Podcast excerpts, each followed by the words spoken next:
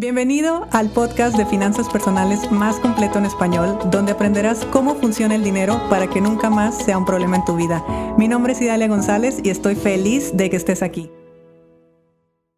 Hablar acerca de educación financiera para niños, cómo hacer para hablar con los niños acerca del dinero, este tema que en ocasiones nos causa un poco de de malestar, no es una conversación habitual entre los padres, no nos sentamos normalmente eh, a la hora de la comida y decimos, ay, vamos a hablar del dinero, vamos a ver cómo funciona el dinero, vamos a hablar eh, pues de estos temas. De hecho, lo más probable es que en las familias ni siquiera sepamos cuánto gana nuestra pareja. Por lo tanto, pues con los niños y entre pareja es un tabú, imagínense con los niños cómo sería eh, este tipo de comunicación o cómo hacerle con ellos. Y bueno, para esto me traje a la experta, denme un segundo en lo que ella se une para que me manden su solicitud, aquí está.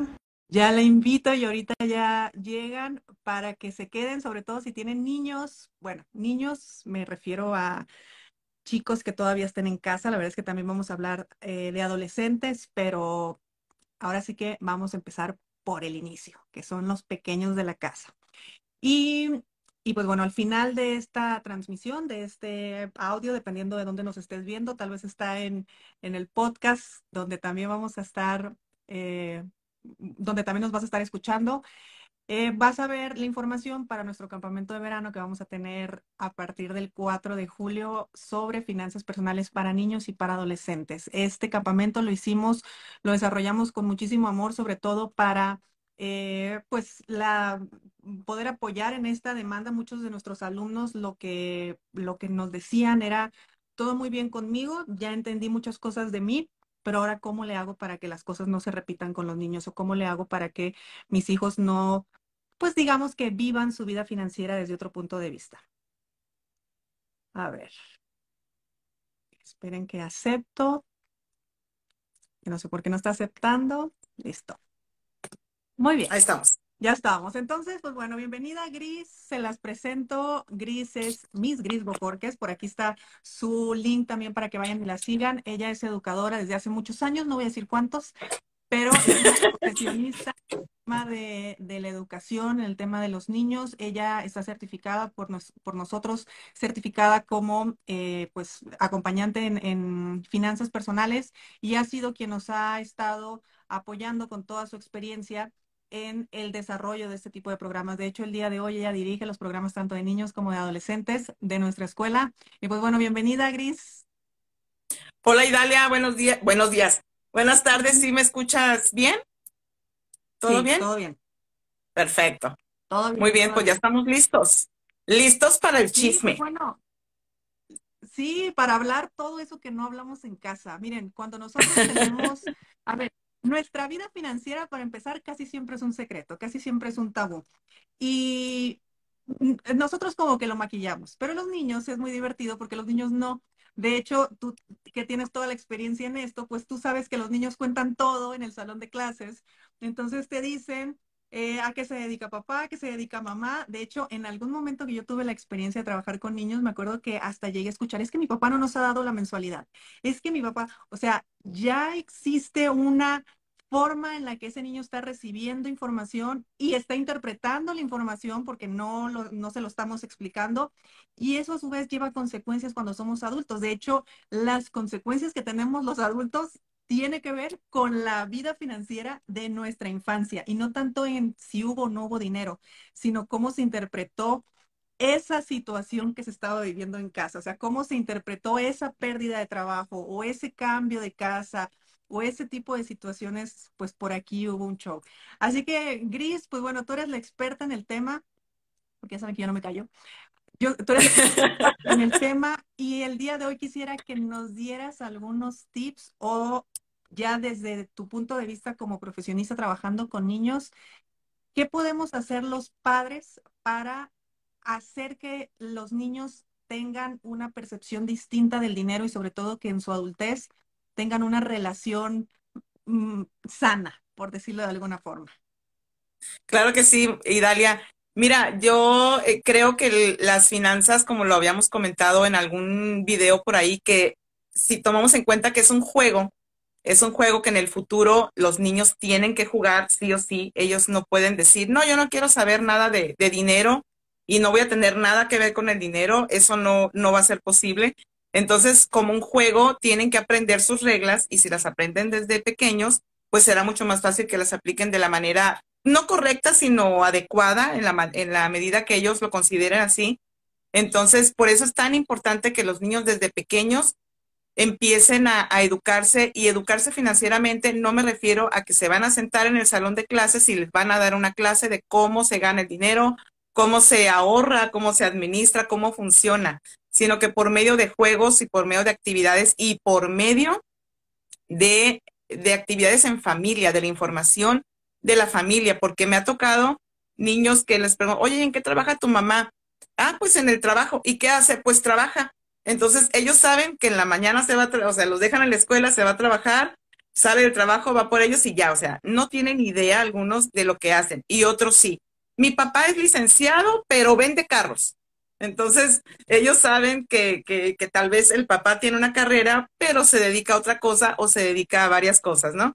Entonces, yo creo que como, como primer tip que, que, podría darle a tu, a tu, bueno, a la gente que nos está escuchando, es hablar con los niños del dinero. Y como te digo, no es vamos a sentarnos a las seis de la tarde y vamos a hablar del dinero. No, sino que sea, así como hablamos del clima, como hablamos de las películas, como hablamos de la familia, de, de todo, eh, que el dinero sea un tema pues cotidiano, normal. Tampoco se trata de bombardear a los niños con nuestros problemas económicos, pero que sí sepan eh, quién trae el dinero a casa, de qué manera lo obtienen, qué uso se le da, para qué sirve, que los niños ya, ya saben todo, ¿no? Mi papá este, es el que trabaja y con ese dinero le pagan a la muchacha que nos ayuda en la casa, ¿no? Entonces, eh, o, con eso me compran los juguetes, o, mi papá está pagando un dineral en la escuela para que me tengan en horas libres, así dijo un, un niño el otro día de secundaria. Y ese es vocabulario. Que, que, Sí, que ya ves que ahorita estamos ya en final del ciclo escolar y, a veces, este, pues el programa ya se acaba y todo eso. Entonces, sí, una, una maestra que, que dijo que un papá le había comentado que su hijo le dijo, no pago un dineral en la escuela para que tengan, para que tengas horas libres, ¿no? Entonces, este, ya, desde ahí ya saben ellos, ¿no? Es que... Este, entonces, ¿eh? Sí, perdón, es que yo creo que el, objetivo de este primer tip que nos das es evitar la interpretación, porque de que reciben la información, la reciben. Un niño sabe que si pasas una tarjeta, mm, hay dinero. No sabe cómo llegó ese dinero, no sabe qué significa la tarjeta, no sabe todo eso. Pero, pues claro que a los niños se les hace muy fácil si la mamá dice, no traigo dinero, ah, pues saca tu tarjeta, porque empieza a asumir todo ese tipo de cosas. Entonces, para los padres que nos estén viendo o que nos estén escuchando, hablen del dinero, porque al hablar del dinero evitamos que el niño empiece a interpretar. Entonces, lo que es bueno o malo es una interpretación nada más. Así que mientras más claro, al, al, nivel de los niños, supongo, pero mientras más claro se esté hablando, menos damos pie a que ellos interpreten y se hagan sus propias historias. Así es. Entonces, que sea un tema naturalito en casa, orgánico, y pues buscar la manera, ¿no? Está en nosotros como adultos buscar la, la mejor herramienta o la mejor manera de, de, de, introducir el tema en la familia. Como segundo tip, yo podría decirte que permitas que tus niños tengan su propio dinero. Y ojo, aquí no estoy diciendo dales todo el dinero del mundo, dales todo lo que no tuviste, dales así a manos llenas, que cada quien eh, verá si lo hace o no. Eso no, estamos aquí para, para juzgar quién les da mucho, quién les da poco. Pero en la medida de lo posible decirle, ¿sabes qué? Te voy a dar tanto a la semana, te voy a dar tanto al mes. De esta manera, los niños no tienen otra manera de aprender más que poniendo en práctica las cosas. Entonces, ¿cómo va a aprender el niño a administrarse, a, a ver cuánto le queda, a ver para cuánto le alcanza, si no tiene en sus manos el dinero? Si depende de la mamá para, para que le diga, oye mamá, necesito tal cosa, dame cinco pesos no sé, ¿no? Entonces, si tú le, le, das de manera semanal, ya ves que aquí en México se usa mucho que los domingos o que en, en, en Navidad o en cumpleaños le, o le da dinero la abuelita o le da dinero los tíos. pero, pero de cajón, de cajón, que tú semanalmente o mensualmente le digas, ¿sabes qué? Te voy a dar tanto. Entonces, de ese dinero que los niños reciben, pues ya lo irán administrando. Pero no hay otra manera de que los niños aprendan a manejar el dinero más que manejándolo. Obviamente con, con supervisión, ¿no? Ok, entonces déjalo que lo toque, que lo vea, que lo siente y que practique. Súper. Y que después se lave las manos, que se lave bien las manos y ya. O sea, porque luego viene eso. No toques el dinero porque te lavas las manos, porque te, te, te ensucia las manos, está sucio, está cochino, no lo agarres y le pegamos en la mano, ¿no? Claro, no, no, no. Ah, luego se lava ya, luego se limpia, eso no pasa nada. Así es, no pasa nada. Bien lavaditas, gel antibacterial y vámonos a seguir triunfando. Entonces, como el tip, el tip número tres que yo te daría es, ya que el niño tiene acceso a su dinero de manera constante, eh, es enseñarlos a que lo administren, no solamente ahorrar, porque los niños, bueno, los chicos de secundaria, eh, su primer su primer pensamiento es, bueno, cuando tengo dinero, lo voy a ahorrar para no gastarlo. O mi mamá me dice que no gaste en tanta cosa o no lo voy a gastar en cosas innecesarias. Entonces, ¿qué vamos a hacer? Los niños, los más pequeños, pueden tener dos cajitas en, y dividir su dinero en la mitad. En una cajita van a guardar dinero para ellos, para disfrutarlo, y en la otra cajita van a guardar dinero para multiplicar. Entonces, de esta manera, ¿cómo lo van a multiplicar? Bueno, pues comprando y vendiendo cosas, este, no sé, comprando una correa y vas a pasear los perritos de los vecinos, yo no sé, cualquier idea que, se les ocurra en casa. De esa manera, los niños van a aprender a, multiplicar su dinero y en la medida que multipliquen su dinero, pues sus dos cajitas obviamente van a incrementarse, ¿no? Y con la otra cajita que es para ellos, para su diversión, van a aprender que efectivamente el trabajo, el, dinero que ellos están obteniendo por alguna actividad, sirve para disfrutarlo, no nada más para tenerlo guardado, no nada más para pagar las cosas necesarias, porque cuántos de nosotros no nos pasa que, que, que decimos, no, no, no, no voy a, no voy al cine o no voy a ir a comer, mejor me compro aquí en la tienda las cosas y yo lo hago porque me sale más barato. Entonces, porque no estamos acostumbrados a tener el dinero para disfrutarlo. O a veces gastamos ese dinero con culpa y decimos, híjole, no me hubiera comprado esos zapatos, todavía me servían estos tenis que tenía, ¿no? Entonces, para que los niños aprendan a disfrutar su dinero y a gastarlo sin culpa, ¿no? No sé si tengas algo, algún comentario. Lo que pasa es que todo lo que nos dices, yo lo estoy pensando en los padres, porque son justo los temas que, yo hablo con ellos. la importancia de eh, tener dinero para disfrutar, aunque sea mínimo, aunque sea para un helado, para una nieve nada más, pero que, que tengas, que, que sientas que valga la pena. Y eso, desgraciadamente, y, y, no, no porque sea malo, sino porque no hablamos del dinero, punto uno. Eh, cuando nosotros proyectamos con los niños o con los adolescentes que no compres esto que es innecesario, les estamos dejando la huella de que hay gastos innecesarios. Ojo, hay gastos que no son sensatos, eso es verdad. Pero si yo tengo el dinero y me quiero comprar algo que no es sensato, me lo voy a comprar feliz de la vida. Ese juicio que tenemos hacia la forma de gastar o hacia lo que gastamos sin responsabilidad, cuando no existe una estructura, claro que nos lleva a problemas. Pero el objetivo, ¿cuál es? El objetivo es que cada vez tengas más dinero, que cada vez te la pases mejor y que te compres lo que se te pegue la gana. Entonces, vamos a vivir con el ay no, porque mi mamá siempre me dijo que mejor lo guardara, que mejor esto, que no gasten esto, o peor, que ya lo compraste y cómo se te ocurre comprar en esto y mira. Entonces, cuidado, papás, cuidado, porque, a ver, yo a los que atiendo siempre son a los padres que ya están en este programa y que sin, sin darse cuenta, obviamente, lo están pasando a los, a los, a los chicos. Pero pongamos atención para no pasarlo. Así es. Este, y muchos de, los muchachos me, que, decían, Mis, es que ¿dónde voy a poner mis cajitas? Porque mi hermanito, que el perro, bueno, pues dáselo a guardar a tu mamá. No, mi mamá se lo va a gastar. Entonces, no, no se lo puedo dar a ella porque se lo, se lo va a gastar, sé que se lo va a gastar. Entonces, también respetemos, así sea un peso, es un peso del niño y que él aprenda que tiene ese peso y qué va a hacer con ese peso. Y, que lo y dejar, dejarles a ellos la, la, decisión porque a veces queremos, queremos que ellos decidan en base a nuestras vivencias, a nuestra experiencia. Yo le puedo decir, ¿para qué te compras otros audífonos si ya tienes 10? Bueno, tal vez le gusta tener un audífono para cada día del mes. En el momento que él se dé cuenta que no necesita tal vez los 10 audífonos, pues los puede vender y, es un dinero que él va a tener como, como un patrimonio líquido. este, líquido, ¿no? Entonces sí, para, para, para que, que tomen en cuenta que hay que respetar las decisiones de los niños. También es muy delicado eh, de decir, ay, es que significa que voy a dejar a mi niño hacer lo que él quiera, híjole, está una delgada línea entre déjalo hacer lo que él quiera y entre que está aprendiendo. Obviamente no le vamos a soltar eh, un millón de pesos, o sea, estamos entrenando poco a poco para que, paso a paso, para que los niños vayan aprendiendo. Ahorita administro 10, mañana administro 20, pasado administro 30, ¿no? Para que no les llegue de sopetón una grande cantidad.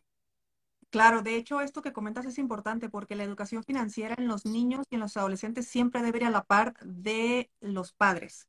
O sea, los padres son los aliados realmente que, que, ayudan a que esto vaya avanzando, porque, por ejemplo, esa línea delgadísima, la cual efectivamente muchos papás eh, no saben hasta qué punto lo dejan fluir, pero de repente les dicen, no te lo gastes en esto, estás viendo que, que va a cometer una pues una decisión que tal vez no le convenga y en fin, todo ese tipo de cosas, ahí es donde entra la figura del padre porque, a ver, si quieres comprar algo de manera inmediata que te va a producir diversión, placer o lo que sea, hazlo, por supuesto.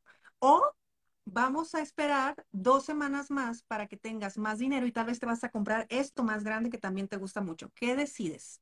¿O qué eliges? Así es. De esa manera el niño va entendiendo sobre ahorros, sobre administración, sobre placer inmediato, sobre no sentirse culpable, sobre empezar. Y decidir con responsabilidad, ¿no? Decidir con responsabilidad de, de y, y, no, y no con el hecho de decir, te dije que no te lo gastaras. ¿No? O sea, te di la opción, tú lo elegiste, está bien. ¿No te gustó tu decisión? Pues no fue una decisión correcta o, o te arrepentiste de tu decisión. Vemos de qué manera lo, lo vas a arreglar, ¿no? O sea, imagínate que a ti de, adulta, yo, que tú me digas, oye, Gris, es que fíjate que, que, que, me quiero comprar este, este abrigo. Ay, no, ni al caso no te lo compres. Está muy caro. ¿Para qué te lo compras si ya tienes dos?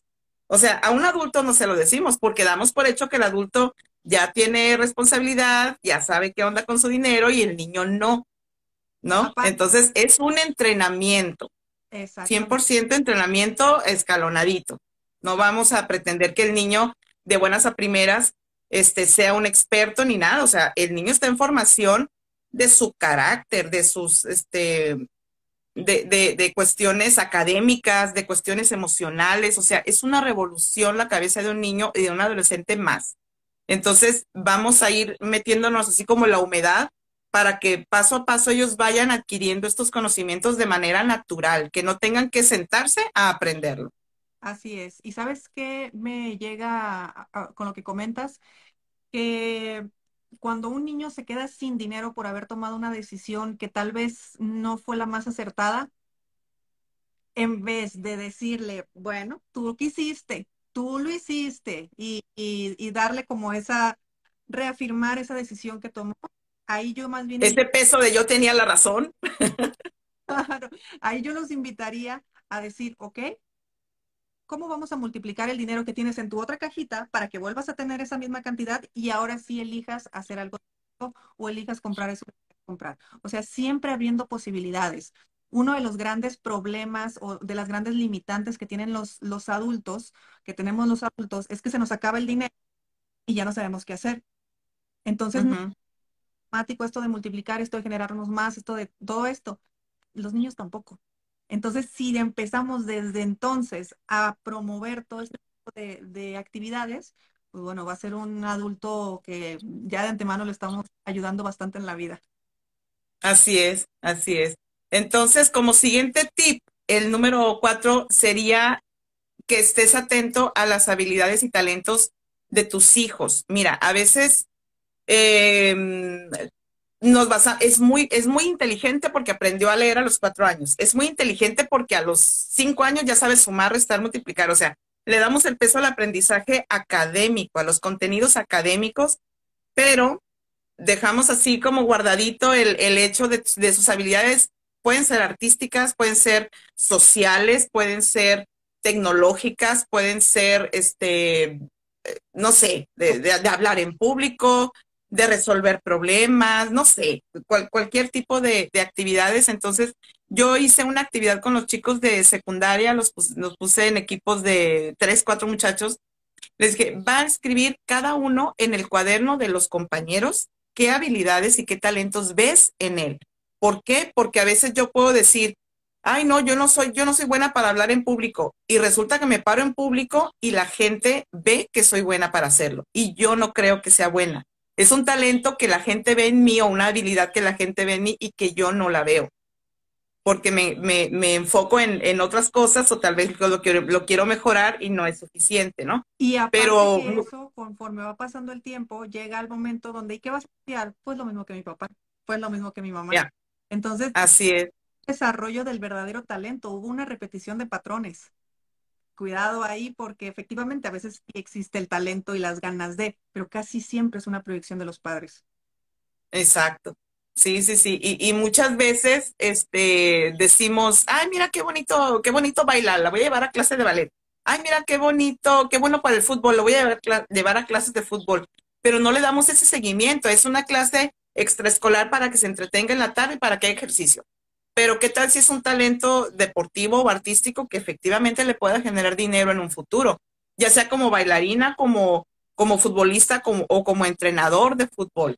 O por ejemplo, un chico que es bueno en el diseño, oye, pues ah, diseñate unos separadores de libros y véndeselos a tus compañeros. Ah, no sabes, bueno, apaláncate de, de la habilidad que tiene tu compañero para diseñar. No tiene dinero, tú tienes el dinero, se asocian y hacemos un paquete de, de separadores de libros, de stickers, y lo venden en la misma escuela o a los vecinos. Importante, a los niños no les da pena vender. A mí como adulto sí. Es que yo soy licenciada, ¿cómo voy a andar vendiendo abón? Yo soy licenciada, ¿cómo voy a, andar, este, no sé, vendiendo cualquier cosa o prestando un servicio de costura, de, de pintura, no sé de, cualquier cosa. Los niños no tienen esa limitante porque no tienen juicios. Y uno como adulto dices, ay, mira qué lindo niño le voy a comprar, ¿no? Entonces los niños van creando evidencia que sí pueden vender. Y, van desarrollando esa habilidad. Y pueden vender disfrutando, o sea, pueden ganar dinero disfrutando. No porque lo tienen que hacer. Exacto. Algo que les pasa mucho a los adultos o nos pasa mucho a los adultos es que producimos dinero o hacemos dinero de una forma en la que ya, ya nos aburrió pero es lo que hemos hecho toda la vida. Y, nosotros, me estás haciendo recordar nuestro taller de máquina de efectivo, que a veces preguntamos y recurrimos tus talentos, tus habilidades, tu conocimiento, o sea, tu, papel académico te abrió las puertas, pero tú has desarrollado mucho en el camino. ¿Qué puedes hacer? Y no, no, no existe impresionante porque ¿cómo voy a salir a vender si yo soy abogado, si yo soy doctor? Así es.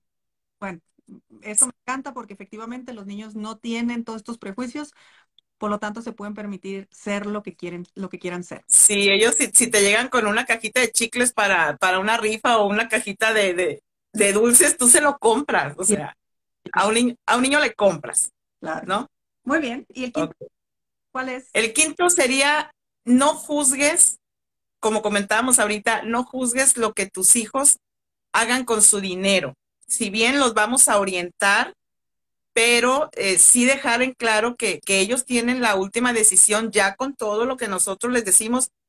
Pero como dices, el trabajo, aquí el trabajo más, más, mm, no, no pesado, pero la mayor carga de trabajo está en el adulto. ¿Por qué? Porque en cualquier situación, la actitud de un niño va relacionado con la, con con la acción del adulto. Y te voy a poner un ejemplo. Por ejemplo, en, yo, cuando he trabajado con niños de, preescolar, a veces me dice una maestra, ay, es que ya no aguanto este grupo, mira, no se aguantan, son bien desordenados, no hacen caso. Entro yo y todos bien. O, caso contrario, yo le puedo decir, ay, no, es que este grupo ya, ya no, ya, ya no doy pie con bola con ellos. Entra otra maestra y se cuadran. ¿Por qué? Porque la acción del adulto o sea, mediante la acción o, el actuar del adulto, va a responder el niño. ¿Sí?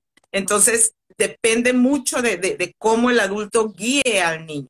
Y, aquí es donde entramos en el juicio de no compres eso, no compres cosas innecesarias, te vas a gastar todo tu dinero. Mira, mejor te lo compro yo para que tú no desacompletes tus ahorros. Entonces, ¿en qué momento vamos a ser los responsables? ¿En qué momento el, niño va a decir, híjole, es que no era, no, me lo hubiera gastado? Pero mediante el ensayo y el error, ellos van a ir aprendiendo, porque no están arriesgando grandes cantidades. Y si las estuvieran arriesgando, pues es decisión de, de, ellos. Claro que grandes cantidades para un niño tal vez no son las grandes cantidades para un adulto. Incluso en un adulto, grande cantidad de dinero es muy subjetivo, ¿no? No, no, ni siquiera se, hay, hay punto de comparación. Pero sí es importante para que el niño tenga la confianza, porque qué tal que, que, que, el niño se dio cuenta que la regó en su decisión y dice, no le voy a decir a mi mamá porque me va a decir, te lo dije, me va a decir, te dije que no lo compraras. entonces, si tú empiezas a tratar estos temas sin juicio, el niño va a tener la confianza de decir, ¿sabes qué, mamá? Compré esto y me arrepentí. cómo ves? ¿Me ayudas? ¿Cómo le podemos hacer? Entonces, de esa manera el niño va a tener la confianza y con todas las situaciones de la vida, no nada más con el dinero, pero va a tener la confianza de decirte, sabes que la regué aquí o creo que me equivoqué. A ver qué onda, ¿Cómo, le hacemos. No se trata de que el niño, ah, tú te equivocaste, tú, tú, lo solucionas. Es un trabajo en equipo. Todos los niños es un trabajo en equipo con, con la familia, ¿no? y siempre es la cabeza, así como es la actitud del adulto, también es la mente del adulto el que está eh, proyectando muy inconscientemente, pero está proyectando en el niño todo lo que, lo que, lo que está entendiendo y lo que está interpretando. Pues bueno, precisamente por estos eh, temas es que vamos a tener un campamento de verano para niños y para adolescentes. Los niños van a ser a partir de los 6, 7 años hasta los 11, a partir de los 12 años entran al, al eh, grupo de teens, que ya es un grupo de adolescentes, pero si nos pudieras explicar Gris, brevemente el temario. ¿Qué van a aprender? ¿Qué van a lograr los niños en estas, en estas eh, seis clases que vamos a tener? Donde, por cierto, los padres van a tener una sesión extra. Los padres, de los papás yo me encargo, les digo, tú encargo. encargo. Una sesión exclusivamente con los papás para apoyarlos, obviamente, mostrarles todo lo, lo que va a suceder eh, apoyarles con información y pues que se conviertan en los mejores aliados para el proceso que van a vivir en este caso.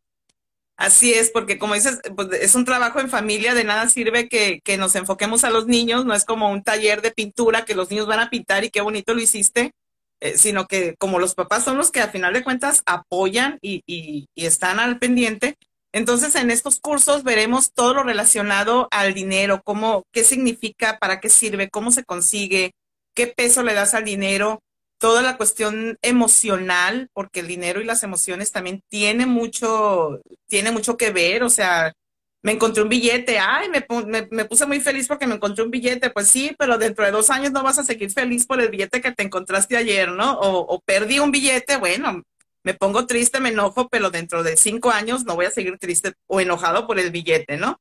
La administración del dinero es un proceso de gestión emocional, incluso en los adultos, de hecho mucho en los adultos, y en los niños vamos a empezar a, manejar esos temas. Así es, como comentas también, la, administración del dinero, algo de emprendimiento, del descubrir tus habilidades y este, pues la responsabilidad, ¿no? Darles a, los niños la, la, es, ese caminito de, de, las decisiones responsables. Así y para los chicos, como dices, bueno, los chicos tú. Bueno, los chicos a los adolescentes. Bueno, los adolescentes van a tener un programa muy similar, solamente a ellos les vamos a agregar unas clases acerca de metaverso, criptomonedas y gaming para los eh, muchachos que les interesa hacer dinero, sobre todo a través de los videojuegos. Esos son los adolescentes, pero particularmente en los dos programas, pero sobre todo con los niños, con lo que queremos, eh, que queremos que ellos se lleven es una connotación positiva del dinero, que ellos empiecen a ver el dinero como un aliado, no como el malo de la historia, no como el que ocasionó ciertas situaciones. Les repito, la forma en la que nosotros vemos y vivimos el dinero tiene que ver con la interpretación que le dimos a situaciones que los padres no nos explicaron, que nuestros padres no nos explicaron. Entonces empezamos a hacer historias que tal vez no eran ciertas o tal vez eh, eran mucho más sencillas o mucho más simples de lo que nosotros creímos y ya de adultos se nos hizo una creencia, se nos hizo una bola de nieve de, de información que simplemente ya no hemos sabido gestionar. Entonces, Ahorita contesto sus preguntas. Si tienen dudas por aquí, váyanlo dejando. Entonces, para resumir, empezamos este 4 de julio con los niños. Son tres sesiones por semana.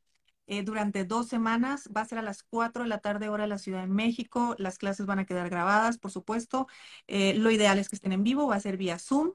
Les vamos a enviar material para que ustedes lo impriman, para que ustedes jueguen, para que sea un trabajo en familia. También vamos a tener la clase exclusiva para los padres y bueno, sobre todo jugar, porque como dice Gris, un niño aprende jugando, un niño no aprende eh, solamente escuchando una cátedra, de hecho creo que no aprenden escuchando una cátedra, pero entonces hemos desarrollado muchos juegos, hemos desarrollado una forma muy linda de a través de manualidades, a través de trabajos eh, en equipo, en, familia, los niños puedan empezar a, a lograr objetivos. Tenemos a nuestro queridísimo Cash, a nuestra mascota, que es un elefantito.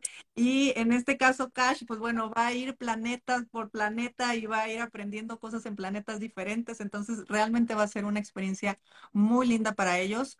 Y, eh, y pues bueno, en el caso de adolescentes, empezamos un día después, que es el 5 de julio, igual a las 4 de la tarde, hora en la Ciudad de México en vivo por Zoom. La clase queda grabada en caso de que alguno de no pueda asistir en alguna ocasión, igual con material, igual con em, clase especial para padres. Para ellos, aparte, ya tenemos el tema de gaming, metaverso y, y criptomonedas. Y siempre, siempre, siempre una connotación positiva hacia el dinero, que eso es lo que buscamos. A ver, aquí me hacían alguna pregunta, déjenme la contesto. ¿Los adolescentes hasta qué edad? Los adolescentes, 16, 17 años. Ese es como el, el a partir de 12 hasta esta edad. Hasta 15, 16 años. Exacto. Tenemos, por favor, si tienes niños, eh, eh, hermanitos, avísanos. Tenemos un precio especial para hermanos. Y eh, pues bueno, ya si surge alguna duda, con todo gusto déjenla aquí en donde está este video o nos comentan a través de eh, inbox en nuestras redes sociales en caso de que estés escuchando esto en el podcast o que lo estés viendo en YouTube. Y pues bueno, ¿queda algo más por decir, Gris? ¿Estamos listas? No, nada más invitarlos a que se, a que se animen a, vivir una experiencia diferente para que te, des permiso de, de aprender cosas nuevas y obviamente pues que tus niños aprendan cosas distintas, ¿no?